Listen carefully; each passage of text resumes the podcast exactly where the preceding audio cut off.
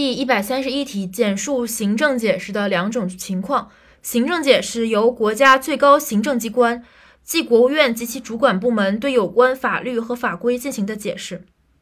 国务院主体是国务院及其主管部门，即国家最高行政机关，内容是对有关的法律法规进行的解释。它包括两种情况：一是对不属于审判和检察工作中的其他法律如何具体应用的问题所做的解释。注意是不属于审判和检察工作中的其他法律，就是给一个范围，就是把司法排除掉。第二是。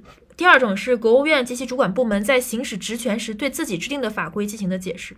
就一是除了司法之外的其他法律，呃，如何具体应用的问题所做的解释。另外就是依照在行使自己职权时对自己制定的法律所做的解释。